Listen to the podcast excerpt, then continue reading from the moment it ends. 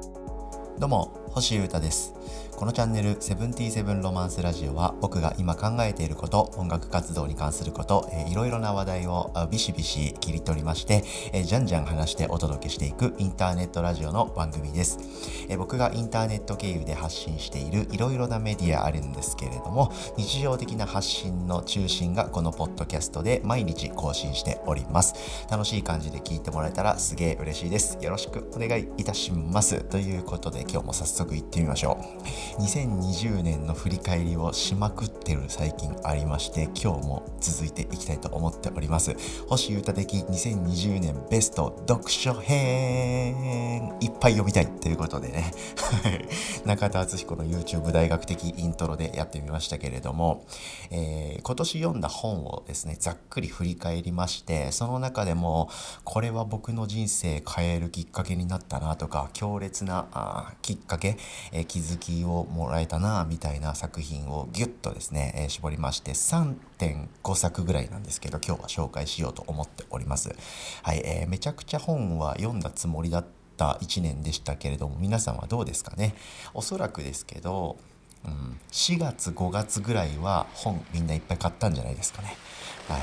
ステイホームどんずばで、えー、とりあえず本読もうとか、まあ、映画もそうですよね、はい、芸術に触れようとか、はい、今チャンスみたいな感じでいっぱいゲットしたとは思うんですけれども1年通して見るとどうだだということで意外と皆さんどうなんでしょう？本って読むんですか？読まないんですか？もう YouTube で片付けちゃうんですか？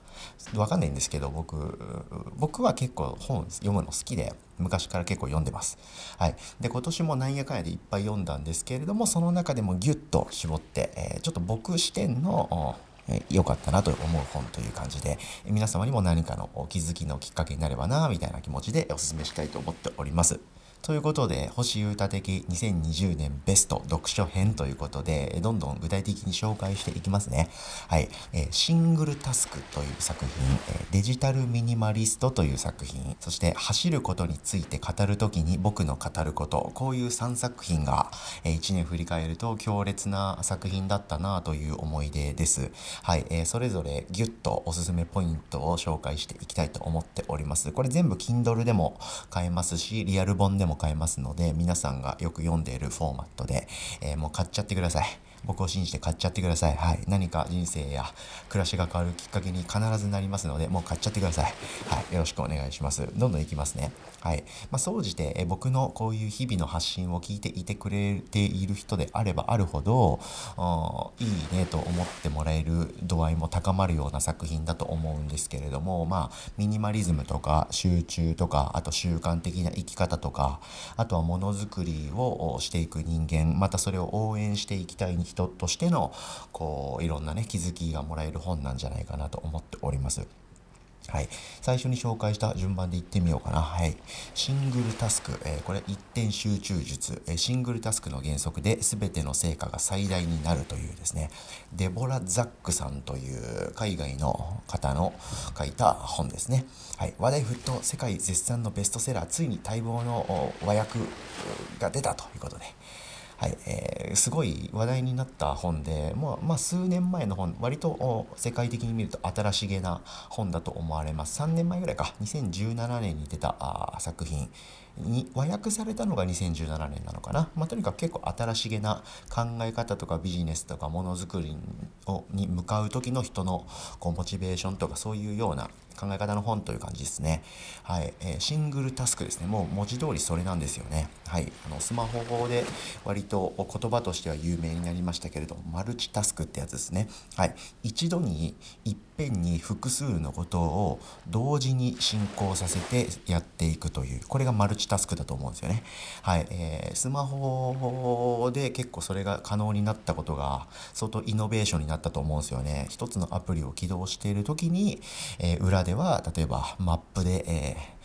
生き方を調べとくとか、はい、それで、えー、画面は切り替わるけれどどっちのアプリも実は立ち上がったまんまで、えー、同時にこなせることで、えー、一つの時間をね、え有効にとか一つの行動をやるにしてもこう効率よくいこうよみたいなそういう考え方でマルチタスクっていう言葉すごく広まったと思うんですよね。はい、でこと僕に関してもマルチタスクやろうみたいな、はい、それがいけてると僕は思ってここ数年まで動いていたのは自覚としてあるんですよね。いろんなことを同時にやってる俺みたいな。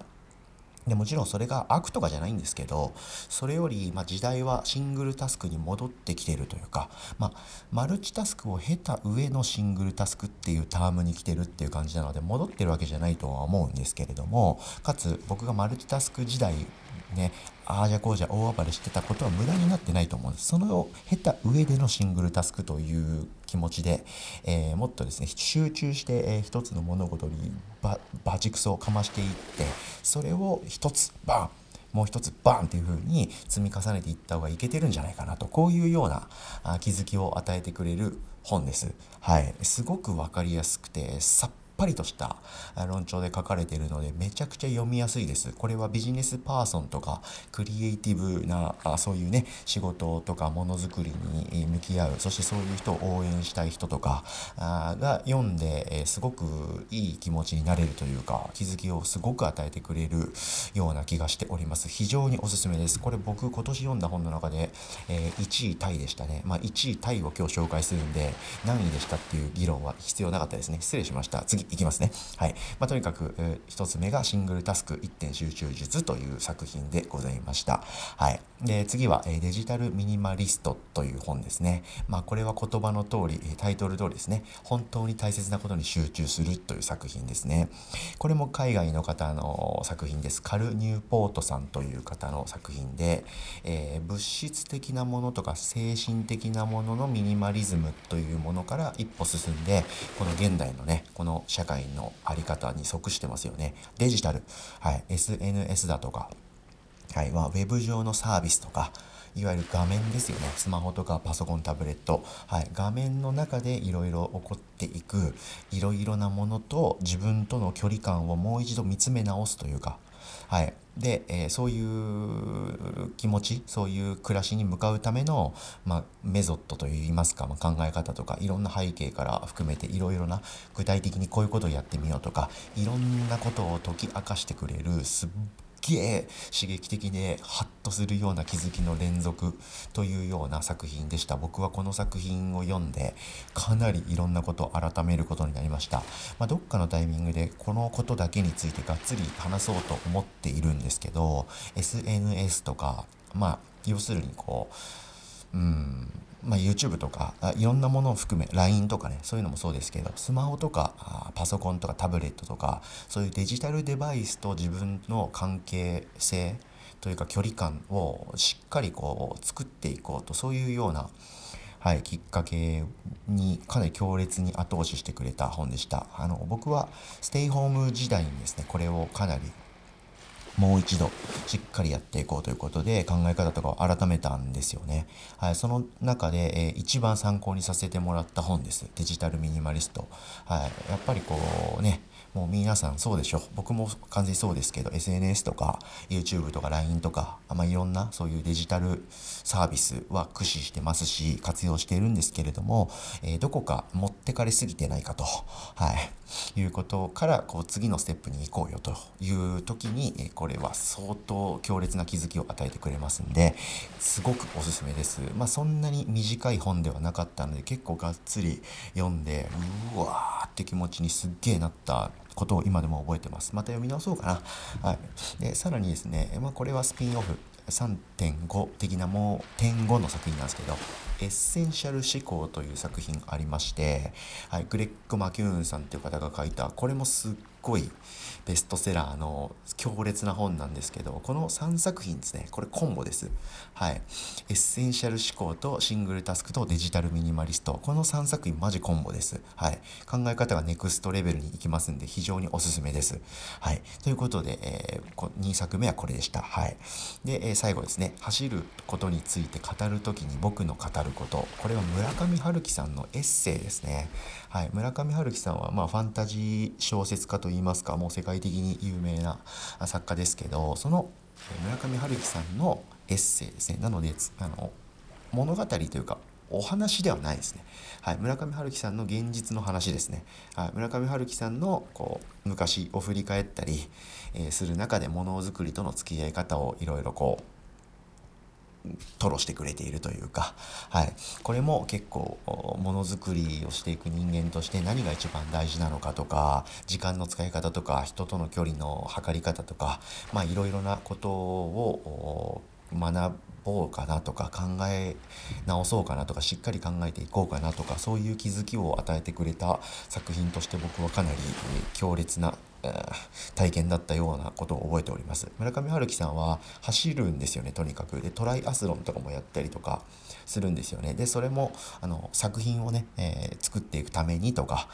あのそういう人間としてガッと生きていくためにみたいなまあいろいろこう一言二言では語り尽くせないんですけどとにかくなんだっけ「風立ちぬ」っていうジブリ映画ありますよね。僕あれすっげえ好きでそれをこう見た時とちょっと近い気持ちになったというかうーみたいな。そうだよね。うよし俺ももう一回ここから何度でも立ち上がって頑張るんだ。ありがとう村上さんみたいな気持ちになれる。非常に強烈な思い出がある本です。また読み返そうかななんて思ってるんですけど、まあ、これだったかな。はいもっといっぱいあるんですけどぐぐっと特に自分にとって、えー、すごく強烈な体験だったし、えー、皆さんにもそういう意味でおすすめできるっていう作品に絞って、えー、3.5作品紹介させていただきました。はい、で振り返ると Kindle のライブラリーで僕30冊くらい本の履歴がありまして、え、プラスリアル本あの物質のブックですね。本は読み終わったら人にあげちゃうとか処分とか手放しちゃったりしてるんで手元には残ってないんでよく覚えてないんですけど多分10から20冊くらいは買って読んだ覚えはあります。なので年間大体5まあ多く言っても50冊4 5 0冊だいたい週に1冊弱ぐらいの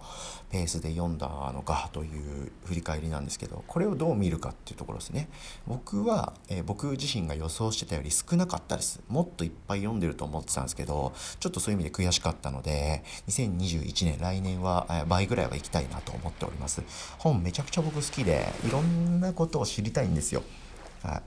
い、でああとなんでどうかな。新しい知識を得られるっていうのももちろんそうですけど自分がぶち当たってる壁とか今、えー、突破したいこととか挑戦したいこともほとんどのことは先人がもう悩み終わってやり終わってるんですよね。はい。で、そういう人はですね、え